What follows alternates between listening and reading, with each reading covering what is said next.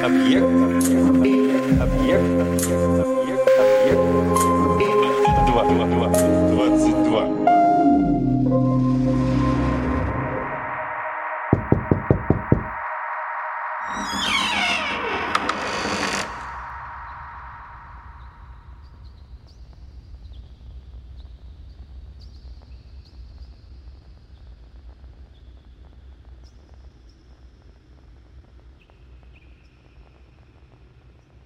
Очнулась Эмили с изолентой на лодыжках, туловище и запястьях.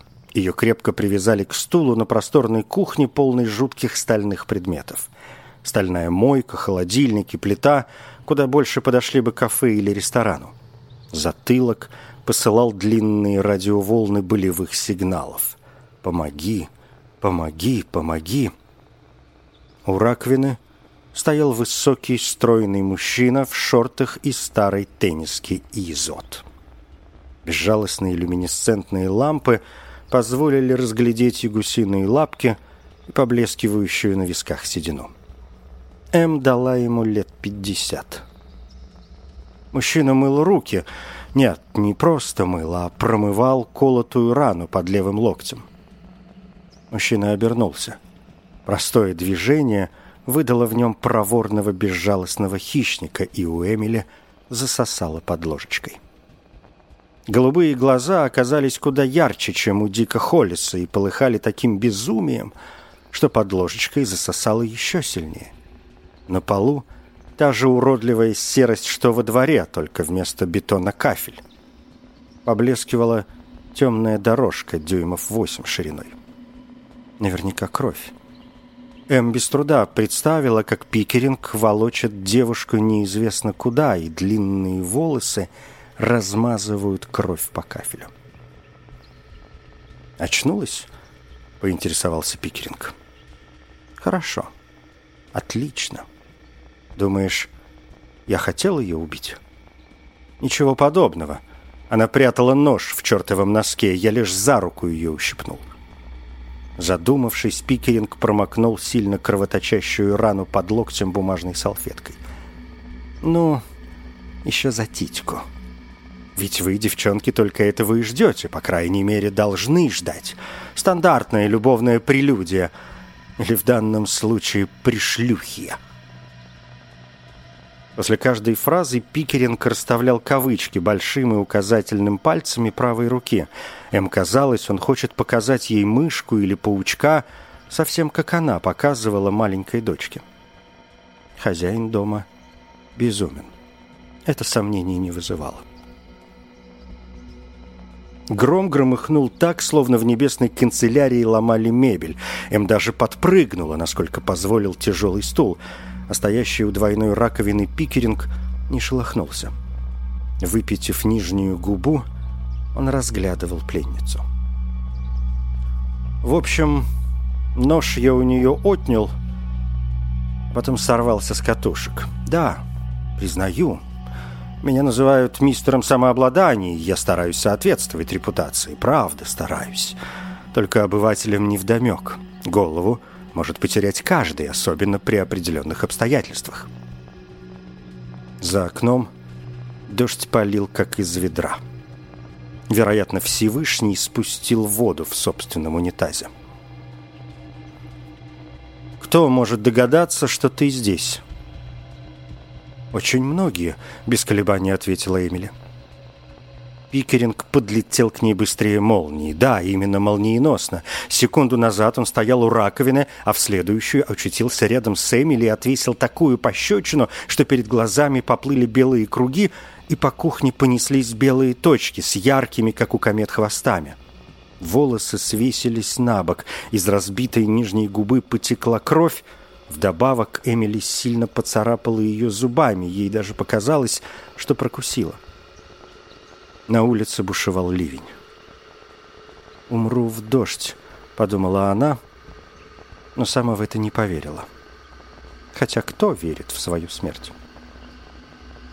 «Кто знает?» — прямо в лицо ей прогремел Пикеринг. «Очень многие», — повторила она, но из-за распухшей губы получилось «очень многие». С подбородка тонкой струйкой стекала кровь, а вот голова не пухла и, несмотря на боль и страхи, работала с поразительной отдачей. Эм понимала, чтобы спастись, следует убедить Пикеринга, что, убив ее, он поставит себя под удар. Разумеется, отпустив ее, Пикеринг тоже поставит себя под удар, но это она обдумает позднее. С проблемами, точнее, кошмарами, лучше разбираться по мере их появления. «Очень многие», — еще раз повторила она с откровенным вызовом. Пикеринг молнией метнулся обратно к раковине и вернулся с маленьким ножом в руках. Вероятно, именно его прятала в носке несчастная девушка. Пикеринг приставил кончик к нижнему веку Эмиля и слегка надавил. В этот момент ее мочевой пузырь не выдержал и разом опорожнился. Пикеринг годливо поморщился, но вместе с отвращением на его лице мелькнул восторг. Эмили даже удивилась, как один человек может одновременно испытывать столь противоречивые чувства. Пикеринг отступил на полшага, но кончик ножа по-прежнему оттягивал ее нижнее веко. «Отлично», — процедил он. «Мало грязи я выгреб, ты еще добавила. Впрочем, все вполне предсказуемо. Да, конечно. Как выразился тот человек, снаружи места больше, чем внутри? Ага, именно так. Пикерин коротко хохотнул, и его ярко-голубые глаза впились в карие глаза Эмили. «Назови хоть одного человека, которому известно, что ты здесь. Ну, выкладывай» начнешь мяться, я почувствую фальшь, выклю тебе глаз и брошу в раковину. За мной не заржавеет. Давай выкладывай. Живо. Дик Холлис, прошелестела Эмили. Она предательница. Подлая предательница, но имя буквально сорвалось с губ. Глаз терять совершенно не хотелось. Кто еще? На ум больше ничего не приходило. Лихорадочно работающий мозг не выдал ни одного имени. Эмили не сомневалась, что Пикеринг не врет и, почуяв фальшь, впрямь выколет ей глаз. «Никто. Больше никто. Понял?» – зарыдала она. В принципе, дико должно было хватить. Одного человека вполне хватило бы, если Пикеринг не полный безумец и не попытается Пикеринг убрал нож. И Эмили скорее почувствовала, чем увидела периферическим зрением. На нижнем веке появилась крошечная бусинка крови. Ерунда. Главное, зрение не отняли. Понял. Ладно. Ладно, ладно. Пикеринг, метнувшись к раковине, швырнул туда ножик. Эм вздохнула с облегчением, но он достал из ящика нож побольше, длинный, острый. Такими мясо разделывают. «Ладно». Он вернулся к Эмили. На одежде Пикеринга кровавых пятен не просматривалось ни единого. Как же это получилось? Она долго была без сознания. «Ладно, ладно». Он провел левой рукой по коротким, явно постриженным в абсурдно дорогом салоне волосам. Они тотчас легли как нужно. «Кто такой Дик Холлис?» «Смотритель разводного моста», — дрожащим голосом ответила Эмили. «Мы говорили о вас, поэтому я и заглянула за ворота. Дик видел девушку». В порыве вдохновения выпалила она. «Сказал, это ваша племянница».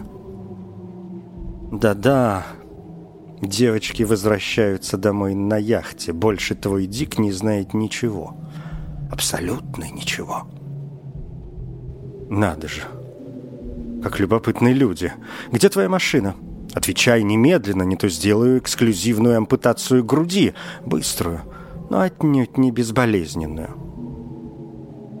У зеленого шалаша выдала перепуганная им. Какого еще шалаша? Это маленький домик из ракушечника на северной оконечности острова. Он принадлежит моему отцу. Тут у нее появилась отличная мысль. «Отец знает, что я здесь!»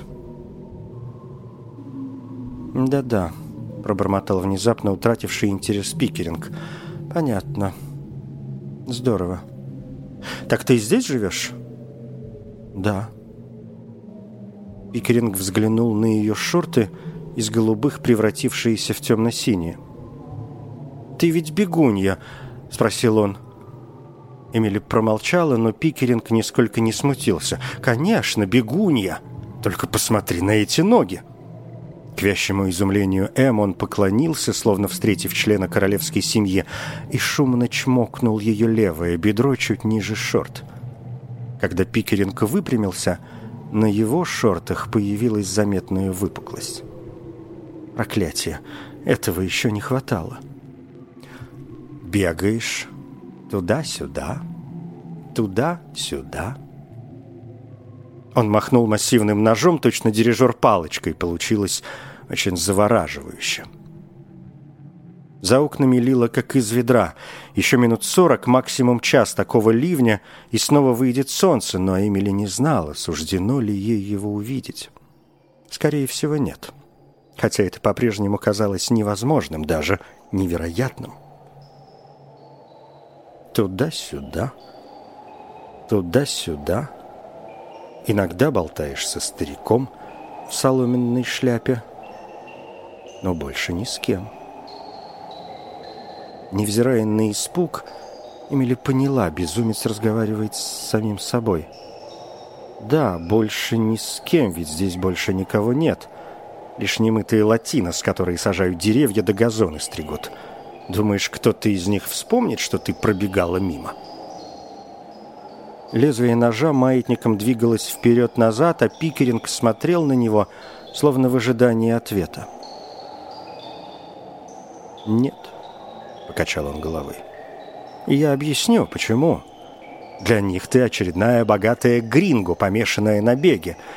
Такие повсюду, каждый день с ними сталкиваются. Шизанутые фанатки здорового образа жизни.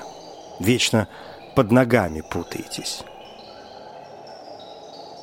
Если не бегаете, то на велосипедах гоняете.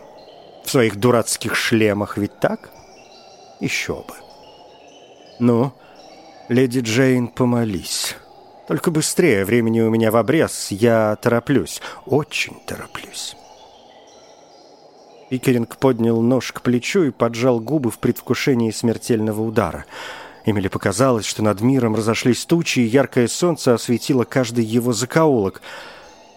«Доченька, я иду к тебе», — подумала она, и, как ни странно, вспомнила фразу, которую, вероятно, слышала на ESPN «Жди меня, малышка».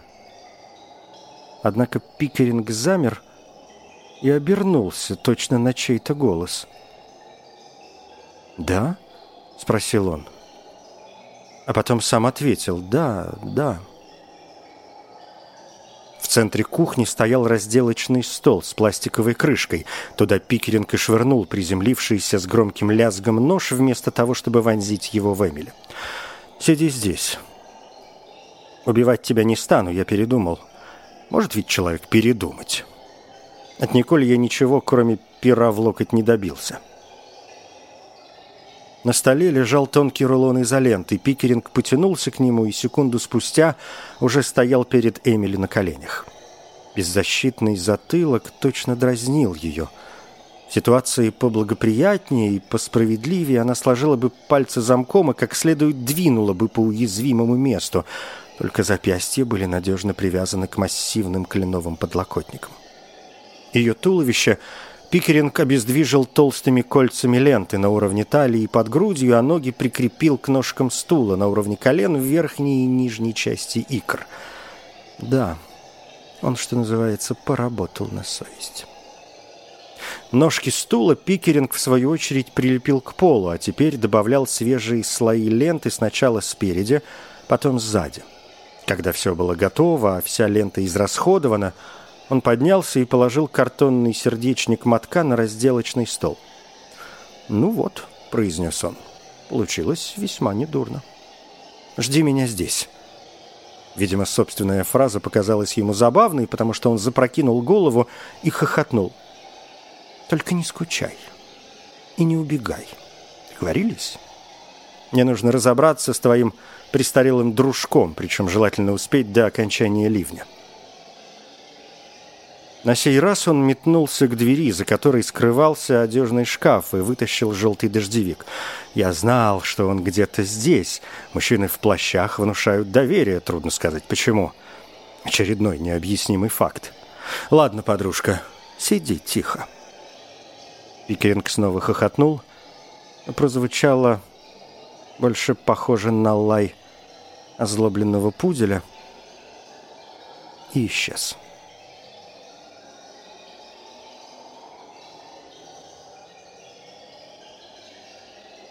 Когда хлопнула передняя дверь, и Эмили поняла, что мучитель действительно ушел, необыкновенная яркость окружающего мира сменилась унылой серостью. Эмили почувствовала, она на грани обморока. Нет, обморок она позволить себе не может ни в коем случае. Если загробный мир существует, и рано или поздно она встретит там отца – как объяснить, что последние минуты жизни она потратила на обморок, то есть бездарно и впустую? Расти Джексон будет разочарован. Даже если они встретятся по колено в облаках среди небесных ангелов, играющих небесную музыку, наверняка на арфах, Расти Джексон будет разочарован, что единственный шанс спастись дочь променяла на старый добрый обморок. Она прикусила распухшую нижнюю губу так, что ранка снова закровоточила. Тотчас вернулись и яркие краски, и четкие очертания. Шелест ветра и шорох дождя усилились, словно необычная музыка. Сколько у нее времени? От секретного объекта до моста примерно четверть мили. Пикеринг надел дождевик. Рев заведенного мотора она не слышала, поэтому решила, что Пикеринг — отправился пешком. Естественно, шум мотора могли заглушить гром и ливень, но она все равно не верила, что он сядет за руль. Дик Холлис знает красный Мерседес. Красный Мерседес насторожит Дика Холлиса. И Эмили не сомневалась, Пикеринг это понимает. Пикеринг сумасшедший, разговаривает то с самим собой, то с невидимым сообщником, но идиотом его не назовешь равно как и Дика, только ведь Холлис один в своей будочке. Ни машин, ни катеров с яхтами в такое ненастье не будет. К тому же Дик Холлис стар. «У меня 15 минут», — объявила Эмили пустой комнате. Или она обращалась к кровавому следу на полу? Пикеринг не заткнул ей рот кляпом — Хотя зачем возиться? В этой уродливой бетонной крепости ее крик никто не услышит. В принципе, с таким же успехом она могла бы стоять на улице и орать, что есть моча. Сейчас даже мексиканские рабочие наверняка сидят в кабинах своих грузовиков, курят и пьют кофе. Максимум 15 минут. Да, вероятно так. Потом вернется Пикеринг – изнасилует ее, как собирался изнасиловать Николь, и убьет, как убил Николь. Ее из скольких своих племянниц она, разумеется, не знала, однако не сомневалась в том, что это, как бы выразился Расти Джексон, далеко не первые гастроли Пикеринга. 15 минут. Возможно, даже Десять. Эмили взглянула на свои ноги. Их, в отличие от ножек стула, к полу не прилепили, значит... Ты бегунья. Конечно, бегунья, только посмотри на эти ноги. Да, ноги хороши, Эмили знала это и без поцелуев, особенно без поцелуев клинических идиотов вроде Пикеринга. Не факт, что они хороши в плане эстетики или сексуальности, зато с практической точки зрения просто замечательны. На этих самых ногах Эмили проделала долгий путь с тех пор, как они с Генри нашли дочку мертвой. Пикеринг, вслед за десятком маньяков в десятках фильмов, явно понадеялся на крепость изоленты, тем более что ни одна из его племянниц поводов для сомнений не давала. Возможно, потому что он не предоставлял им шансов. Возможно, потому что девушки умирали от страха. Но вдруг... Особенно при стопроцентной влажности дождливого дня в непроветренном доме, где сырость такая, что пахнет плесенью. Эм подалась вперед, насколько позволяли липкие путы, и начала напрягать икроножные мышцы – недавно сформировавшиеся мышцы бегуньи, которыми восхищался маньяк. Сначала чуть-чуть, потом в пол силы, потом изо всех сил. Она уже теряла надежду, когда послышался треск. Сперва даже не треск, а едва различимый шорох, но вскоре он стал громче. Пикеринг ленту не жалел и намотал ее крест-накрест. Получилось очень прочно, только лента растягивалась и отлеплялась от пола. Но медленно. Господи, как медленно! Эмиль расслабила мышцы. На лбу, под мышками и на груди проступил пот. Она Приготовилась ко второй попытке, но многочасовые тренировки на беговых дорожках колледжа Южного Кливленда подсказывали, нужно подождать, пока бешено бьющееся сердце не разгонит по телу молочную кислоту, которая сейчас скопилась в ногах. Если поторопиться, следующая попытка получится куда слабее. И результата не принесет. Только ждать было сложно. Почти невыносимо. Она не знала, сколько времени прошло с ухода Пикеринга. На стене висели часы в виде солнца, разумеется, из нержавейки, как и все в этой жуткой бездушной кухне, за исключением деревянного стула, к которому ее привязали, но они остановились на четверти десятого. Наверное, часы на батарейках, а те разрядились.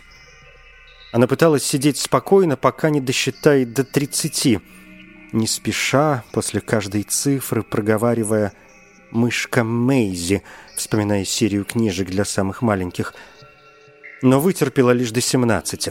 Тогда она снова напрягла мышцы изо всех сил. На сей раз лента затрещала сразу и куда громче. Стул поднимался. Поднимался, совсем чуть-чуть, но поднимался — Эм запрокинула голову и напрягла мышцы так, что оскалились зубы. Из разбитой губы потекла свежая кровь, а на шее вздулись жилы. Теперь лента трещала вовсю, и вот чудо рвалась. Правое бедро неожиданно обожгла резкая боль.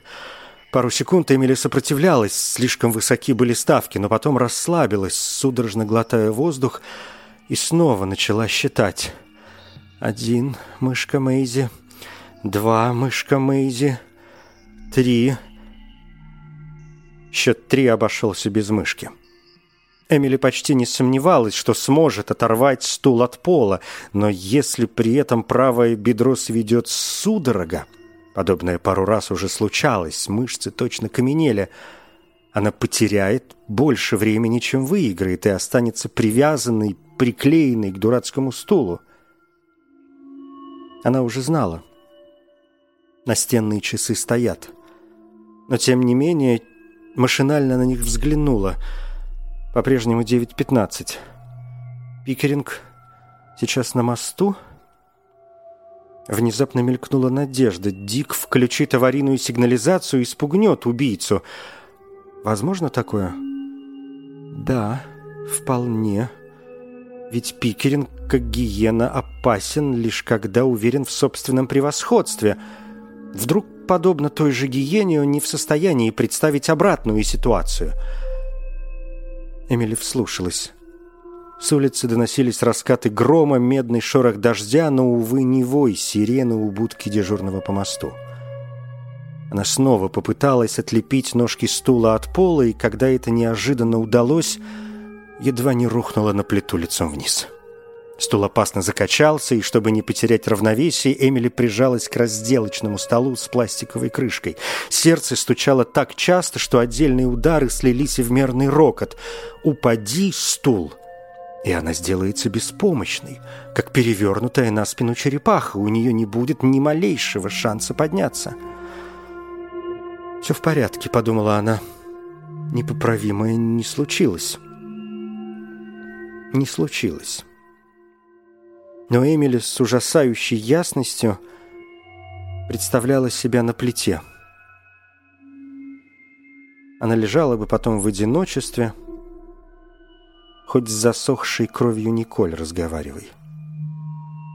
Лежала бы и ждала возвращения Пикеринга.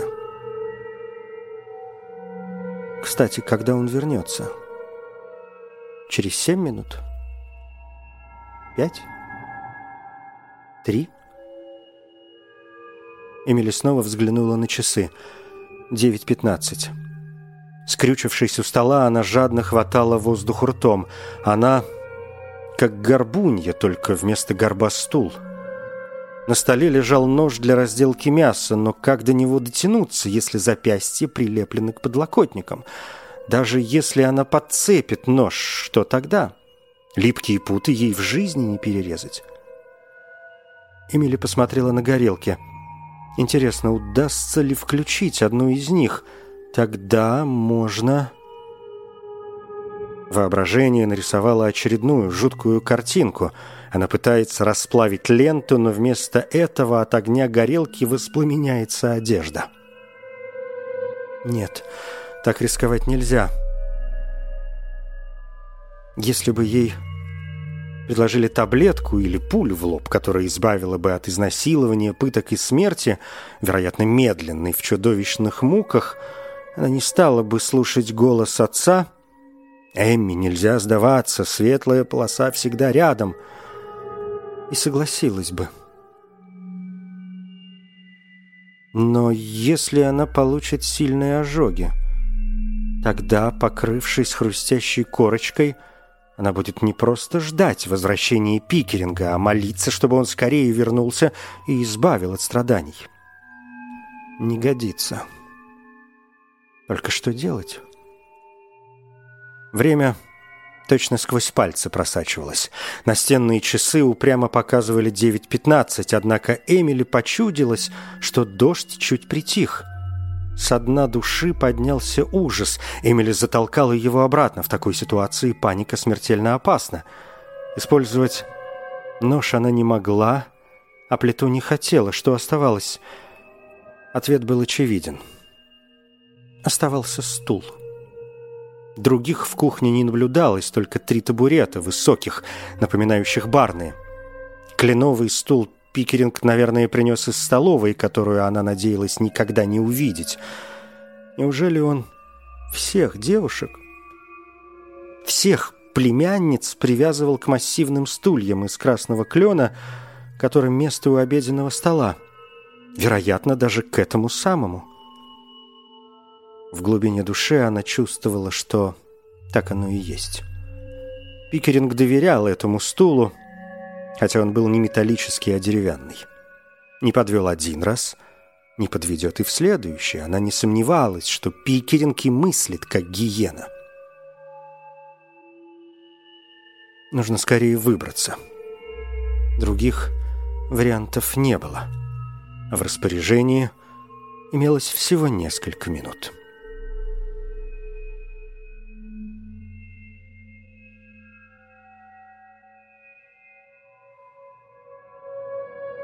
Кленовый стул стоял примерно по центру кухонного острова, но разделочный стол чуть выдавался вперед, образуя выступ. Двигаться не хотелось. Малейшая неловкость, она упадет и превратится в черепаху. Но при этом хотелось отыскать поверхность для разбивания стула шире и надежнее выступа стола. Идеально подходил холодильник, он из нержавейки и большой. Лучшей поверхности для битья не придумаешь. Она поползла к холодильнику вместе со стулом, привязанным к ногам, спине и пояснице. Судя по ощущениям, сзади у нее был не стул, а гроб. И он станет гробом, если Эмили упадет или будет тщетно бить его KitchenAid, когда вернется хозяин дома. В какой-то момент она опасно покачнулась и упала бы ничком, если бы не удержала равновесие, казалось, чистым усилием воли – Боль в правой икре не просто вернулась, а многократно усилилась, грозя превратиться в судорогу и сделать ногу бесполезной. Зажмурившись от натуги, Эмили прогнала ее. По лицу катился пот, смывая невыплаканные слезы. Сколько времени прошло? Сколько? Дождь еще немного притих. Совсем чуть-чуть, и он станет моросью. Может, Дик дал Пикерингу бой? Может, в его древнем заваленном хламом столе даже хранился пистолет, и он пристрелил Пикеринга, как бешеного пса? Услышала бы она выстрел. Вряд ли. Уж слишком сильный ветер. Нет, куда вероятнее, что Пикеринг, который лет на двадцать моложе Дика и, очевидно, в прекрасной форме, отнял бы пистолет и выстрелил в старика. Эмили старательно гнала эти мысли, что оказалось очень непросто. Непросто, хотя они и были никчемными. Лицо бледное, перекошенное от натуги. Нижняя губа распухла, глаза закрыты. Она вместе со стулом ползла вперед. Один шажок, второй. Можно сделать шесть. Можно. Только уже на четвертом колени, фактически прижатые к животу, ударились о холодильник. Она разлепила веки, не в силах поверить, что благополучно справилась с этой трудной экспедицией. Человек, свободный от тяжелого стула и пут, преодолел бы такое расстояние за три шага, а для нее это целая экспедиция, чертово приключение. Времени поздравлять себя, увы, не было, и не только потому, что в любой момент могла заскрипеть дверь секретного объекта. Имелись проблемы посерьезнее. От ходьбы в положении сидя перенапрягшиеся мышцы дрожали – Эмили чувствовала себя, как на первом занятии усложненной тантра-йоги. Если не приступить немедленно, вообще ничего не получится. А если крепость стула не обманчива? Она решительно отмахнулась от этой мысли. «Скорее всего, будет больно, ты ведь понимаешь это, да?» Конечно, она понимала. Только при этом осознавала, что пытки пикеринга будут еще страшнее и больнее. «Пожалуйста», — взмолилась Эмили и, повернувшись к холодильнику, боком увидела в дверце свой профиль. Если она действительно молилась, то не Богу, а покойной дочери. «Пожалуйста», — повторила она, — и, резко оттолкнувшись от пола, ударила своим кленовым горбом о дверцу холодильника. Эмили не слишком удивилась, когда стул разом оторвался от пола. Она чуть не стукнулась головой о плиту, но, к счастью, чуть не считается. Спинка стула громко заскрипела, сиденье сдвинулось вправо от ее поясницы и бедер, а вот ножки даже не треснули. «Гнилой!» — крикнула пустой кухни Эмили чертов стул гнилой!» Вообще-то гнилым он почти наверняка не был, но, благослови Господи, флоридский климат, его прочность оказалась обманчивой. Наконец-то удача ей улыбнулась. И испорти Пикеринг своим появлением этот прекрасный момент, она сошла бы с ума. Сколько у нее времени? Как давно ушел Пикеринг? Эмили не представляла. Прежде биологические часы ее не подводили, но сейчас казались бесполезнее настенных. До чего досадно полностью потерять счет времени. Вспомнив электронные часы с крупными цифрами, она с тоской взглянула на запястье. Исчезли. Осталась лишь светлая полоска на сгорелой коже. Наверняка Пикеринг конфисковал. Она уже собралась снова ударить горбом по холодильнику, но тут возникла идея получше. Поясница почти отделилась от стула, значит, появился дополнительный рычаг. Эмили напрягла мышцы спины так же, как напрягала бедра и икры, когда отлепляла стул от пола. Поясницу, вернее, самое основание позвоночника тут же обожгла боль. «Осторожно, мол, осторожно!» Но на сей раз она не сделала паузу, чтобы восстановить силы. Передышки казались непозволительной роскошью. Перед мысленным взором возник пикеринг, бегущий по пустынной дороге. Желтый дождевик развивается, из-под ног летят брызги, а в руках наверняка что-то тяжелое, например, монтировка, которую он вытащил из залитого кровью багажника Мерседеса. М потянулась вверх. Боль в пояснице тут же усилилась, стала резкой, словно меж позвонками застрял осколок. Зато снова раздался треск, лента отлеплялась. Увы, не от стула, просто верхние слои отходили от нижних, и путы ослабевали. Конечно, лучше бы сбросить их совсем, но ослабить тоже неплохо. Появляются дополнительные возможности для рывка. Она снова двинула бедрами о холодильник, негромко вскрикнув от напряжения. Удар сотряс все тело, но стул даже не пошевелился, он пристал к ней, как намагниченный. Она сильнее двинула бедрами и громче вскрикнула. Получилась тантра-йога с примесью садомазохизма. Лента опять затрещала, и на сей раз сиденье сместилось влево относительно ее спины и бедер. Эм вращала немеющими от напряжения бедрами и билась, билась, билась о холодильник. Она потеряла счет ударом, она снова заплакала, она порвала шорты, ткань лопнула по заднему шву, шорты начали сползать, обнажив кровоточащую ссадину. «На щепку напоролась», — подумала Эмили. Глубоко вздохнула, — тщетно стараясь успокоить бешено бьющееся сердце, и снова изо всех сил двинула деревянным горбом по холодильнику. Она попала по рычагу встроенного автомата для льда, и на кафельный пол посыпались кубики. Лента в очередной раз затрещала, вытянулась, и через секунду левая рука оказалась на свободе. Эмили взглянула на нее, словно не сообразив, что произошло — Подлокотник был до сих пор привязан к ее запястью, но сейчас сам стул висел справа на длинных серых полосках изоленты. Эмили точно в паутине запуталась. Да, именно так. Угодила в плен к сумасшедшему пауку в шортах цвета хаки и тенниски изот. Она еще не освободилась, зато теперь могла воспользоваться ножом. Оставалось только вернуться за ним к разделочному столу. «Не наступай на кубики», — велела она себе дребезжащим голосом, точь-в-точь, как у студентки, да занимавшейся до нервного срыва. «Кататься на коньках сейчас явно не время». Кубики Эмили успешно миновала, но когда нагнулась за ножом, Переутомленная спина хрустнула в знак предупреждения. Из-за стула, болтавшегося у ее груди и лодыжек на длинных полосах изоленты, Эмили врезалась в разделочный стол.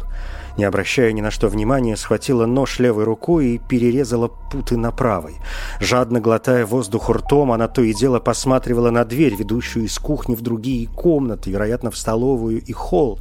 Пикеринг ушел именно туда, значит, оттуда и появится. — Освободив правую руку, она сорвала обломок стула, до сих пор висевший налево, и швырнула в центр кухонного острова.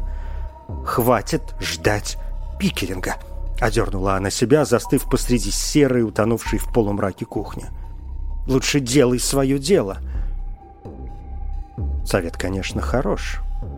Только как ему следовать, если знаешь, что совсем скоро дверь распахнется и войдет твоя смерть? Эмили перерезала ленту, приклеенную под грудью. Действовать следовало медленно, с предельной аккуратностью, но времени не было, и нож несколько раз царапнул кожу. Потекла кровь. Нож попался острый, что имело как минусы, глубокие раны под грудиной, так и плюсы. Слои ленты, перерезанные без особых проблем. Наконец она расправилась с последним, стол еще немного отделился от спины — и взялась за широкую полоску вокруг талии. Наклоняться стало куда проще, поэтому работа пошла быстрее и с меньшим риском пораниться. Когда с лентой было покончено, стул упал на кафель. В результате его ножки, до сих пор привязанные к икрам, врезались в ахилловы сухожилия, бугрившиеся прямо под кожей. больно! Господи, как больно!» Она жалобно застонала. Эмили развернула корпус и левой рукой прижала стул к ногам, чтобы жуткая, давящая боль утихла. Движение получилось коварным в стиле тантра-йоги с элементами мазохизма, но Эмили не отпускала стул до тех пор, пока в очередной раз не оказалась лицом к плите. На нее она и облокотилась, чтобы ножки стула снова не врезались в сухожилие. Задыхаясь, плача, слез она даже не чувствовала, Эмили наклонилась вперед и стала перерезать изоленту на лодыжках. От рывков ослабли и эти полоски, и другие, удерживающие проклятый стул у нижней части туловища, поэтому все прошло быстро и практически без царапин с порезами, хотя она умудрилась как следует полоснуть себе по правой икре, словно в приступе безумия наказывая за судороги, которые начались, когда она отлепляла стул от пола. Эмили перерезала ленту вокруг колен. Оставался последний виток, когда хлопнула входная дверь.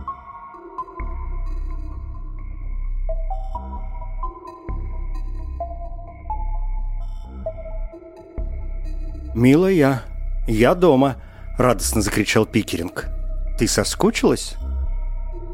На долю секунды Эмили замерла. Потом наклонилась так, что волосы свесились на лицо и, собрав волю в кулак, приказала себе действовать. В подобной ситуации не до изящества. Она поднесла нож к серой полоске ленты на правом колене, чудом не поранив коленную чашечку, и полоснула изо всех сил. В холле раздался скрежет. Вероятно, Пикеринг повернул ключ в замке внушительного, судя по звуку, размера. Он не хотел, чтобы ему мешали. Незваных гостей на сегодня достаточно. Приняв меры предосторожности, Пикеринг зашагал по коридору. Очевидно, на ногах у него были кроссовки, потому что Эмили слышала хлюпанье мокрых резиновых подошв. Пикеринг насвитывал песенку о Сюзанна Стивена Фостера. Лезвие ножа, наконец, перерезало ленту на правом колене, и стул, теперь держащийся лишь на левом колене, с грохотом ударился о разделочный стол.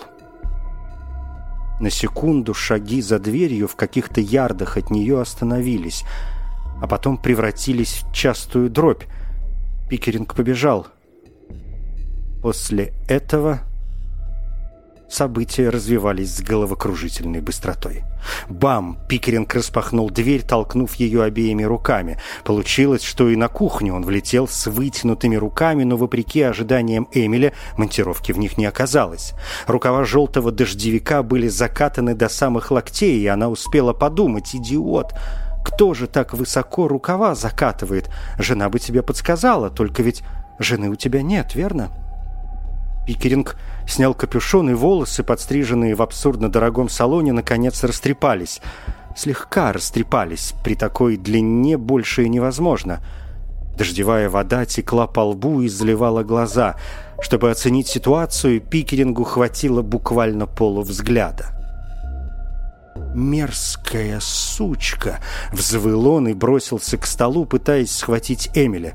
Она ударила его массивным разделочным ножом, сильно порезав развилку между большим и указательным пальцами правой руки. Полилась кровь, и Пикеринг закричал от боли и удивления. Наверное, скорее от удивления, ведь гиены не ждут, что жертвы станут сопра... Сделав незаметный выпад, Пикеринг левой рукой схватил ее за запястье и резко крутанул. Что-то заскрипело или, возможно, хрустнуло. Так или иначе, правую руку пронзила добила раскаленная стрела боли.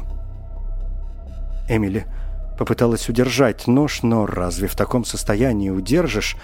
Он перелетел через всю кухню, и когда Пикеринг выпустил запястье, рука Эмили повисла безвольно, как плеть. Пикеринг бросился в атаку. Но Эмили оттолкнула его обеими руками, не обращая внимания на вывихнутое запястье, которое буквально стонало от боли. Действовала она чисто инстинктивно. Холодный рассудок подсказал бы, одним толчком пикинга не остановишь, только Холодный рассудок скрючился от страха и был способен лишь надеяться на лучшее. Пикеринг превосходил Эмили в весе. Однако она прижала поясницу к щербатому выступу кухонного острова. Вдруг он отшатнулся с испуганным выражением лица, которое при любых других обстоятельствах показалось бы комичным, и наступил на кубик льда или сразу на несколько. На пару секунд маньяк Пикеринг превратился в роудраннера из мультика. По крайней мере, также отчаянно молотил ногами, стараясь удержать равновесие. Еще один шаг по кубикам, Пикеринг рухнул на пол — и ударился затылком о дверцу холодильника, на которой красовалась свежая вмятина. Пикеринг поднял окровавленную руку, задаченно оглядел ее и закричал на Эмили «Сучка!»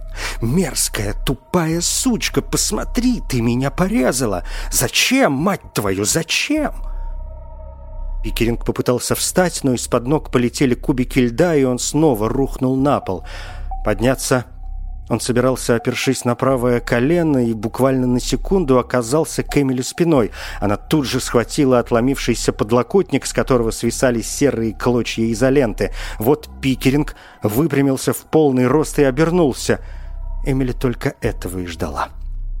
Короткий замах — и она ударила его по лбу подлокотником, который держала обеими руками.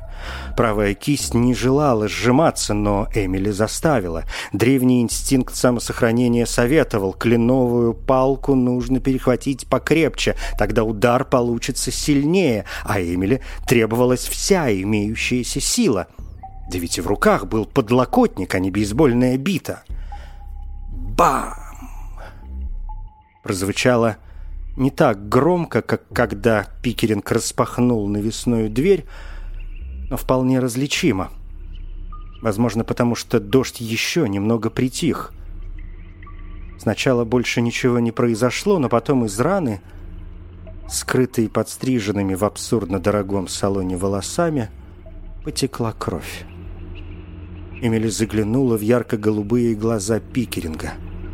Они выражали полное непонимание. «Не надо», — пролепетал он и протянул руку, желая забрать деревянный обломок. «Надо», — Эмили нанесла очередной удар. Получился слайс, который задумывался как двуручный, но буквально в последний момент правая кисть не выдержала, превратив его в одноручный. Зазубренный с торчащими щепками обломок подлокотника врезался пикерингу в правый висок. Кровь потекла мгновенно, а голова резко качнулась к левому плечу. Яркие капли поползли по щеке и забарабанили по серому кафельному полу. «Не надо!» – просипел Пикеринг, отчаянно хватая воздух правой рукой. Он напоминал утопающего, который молит о помощи. «Надо», — твердо возразила М и ударила снова. Пикеринг закричал и, вжав голову в плечи, попытался спрятаться за кухонным островом. Он снова наступил на кубики льда, но на сей раз удержался на ногах. По счастливой случайности, как показалось Эмиле. Ведь кубики лежали аккурат под его ногами. — она едва не упустила Пикеринга, думая, что тот метнется к двери, ведь сама поступила бы именно так. Но тут услышала спокойный голос отца. «Доченька, ему нужен нож». «Нет», — прорычала Эмили, — «у тебя ничего не выйдет». Она попыталась обогнуть остров с другой стороны и опередить Пикеринга, только как бежать, если за тобой волочатся обломки стула, до сих пор прилепленные к левому колену? Настоящее ядро на цепи, мать его!» Обломки цеплялись за остров, путались под ногами, норовили ее опрокинуть. Стул явно был на стороне Пикеринга, и Эмили радовалась, что сломала его. Пикеринг первым добрался до ножа, упавшего у двери. И с утробным рычанием бросился на него, словно блокирующий полузащитник на мяч. Эмили подоспела уже, когда Пикеринг переворачивался и раз, другой, третий ударила его подлокотником по голове, крича от отчаяния, потому что чувствовала подлокотник недостаточно тяжелый, а ее удары далеко не так сильны, как хотелось бы. Правое запястье распухало на глазах, реагируя на произвол, который над ним совершали. Неужели организм надеется пережить сегодняшний день? Пикеринг рухнул на нож и перестал шевелиться.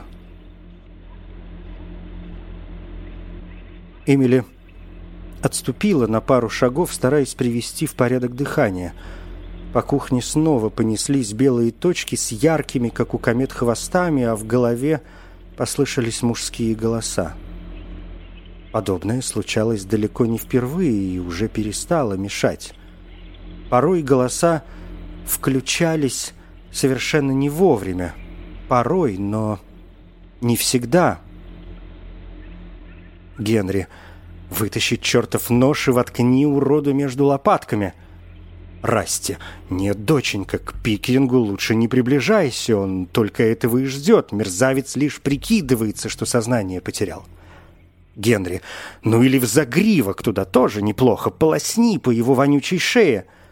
Расти, Эмми, ощупью искать нож сейчас, что опускать руку в аквариум с пираньями. У тебя два варианта. Забить его до смерти. Генри, нехотя, но убежденно. Или бежать. Может, они правы. А может и нет. С ближней к ней стороны разделочного стола имелся ящик — Эмили открыла его, надеясь увидеть нож, а в идеале целый арсенал, разделочные, филейные, столовые, для нарезки хлеба. Господи, хотя бы нож для масла. Увы, обнаружились лишь кухонные приборы из черного пластика. Пара лопаток, половник, шумовка, а также другие штуковины. Но самой опасной казалась картофелечистка. «Эй, послушай!» Голос Эмили стал хриплым, чуть ли не гортанным. «Я не хочу тебя убивать, но если вынудишь, убью. У меня тут вилка для мяса. Попробуешь перевернуться, воткну тебе в затылок, да так, чтобы из еремной впадины вылезла». Поверил ей Пикеринг. Это был вопрос номер один. Эмили чувствовала – он намеренно спрятал все ножи, за исключением того, что сейчас лежал под ним. Как насчет других колюще-режущих предметов? Большинство мужчин даже не представляет, что хранится в ящиках на кухне. Это Эмили знала из жизни с Генри и с отцом. Только Пикеринга не следовало сравнивать с другими мужчинами, а его кухню с другими кухнями. Кухня Пикеринга скорее напоминала операционную. Тем не менее, учитывая его бессознательное состояние, а Пикеринг действительно без сознания, и большую вероятность того, что он не захочет рисковать жизнью из-за собственной забывчивости, Эмили не сомневалась. План сработает. Тут возникал вопрос номер два. Слышит ли он ее? А если слышит – то понимает ли? План, построенный на обмане, не сорвется лишь при условии, что человек, которого решено обмануть, понимает, что к чему. Стоять возле Пикеринга и размышлять она не собиралась. В такой ситуации это было бы худшим вариантом. Она наклонилась и подцепила последний виток ленты, который удерживал обломок стула – Пальцы правой руки категорически отказывались шевелиться, но Эмили заставила, да и вспотевшая кожа помогала. Стоило дернуть серую полоску вниз, раздался пренеприятный треск, и лента начала отходить. Наверное, было больно, и на коленной чашечке появился ярко-красный обод. Почему-то из глубин сознания всплыло слово «Юпитер». Только Эмили волновало другое. Изолента быстро отлепилась, соскользнула с лодыжки и бесформенным кольцом упала на кафельный пол. Эмили стряхнула ее со стопы и оттолкнула подальше. «Свободно». В висках бешено стучало, то ли от перенапряжения, то ли от удара, который нанес Пикерин, когда она смотрела на труп девушки, уложенный в багажник Мерседеса. «Николь», — вслух произнесла Эмили. Ее звали Николь. Имя несчастной помогло вернуться к реальности. Теперь желание вытащить нож из-под пикеринга казалось настоящим безумием.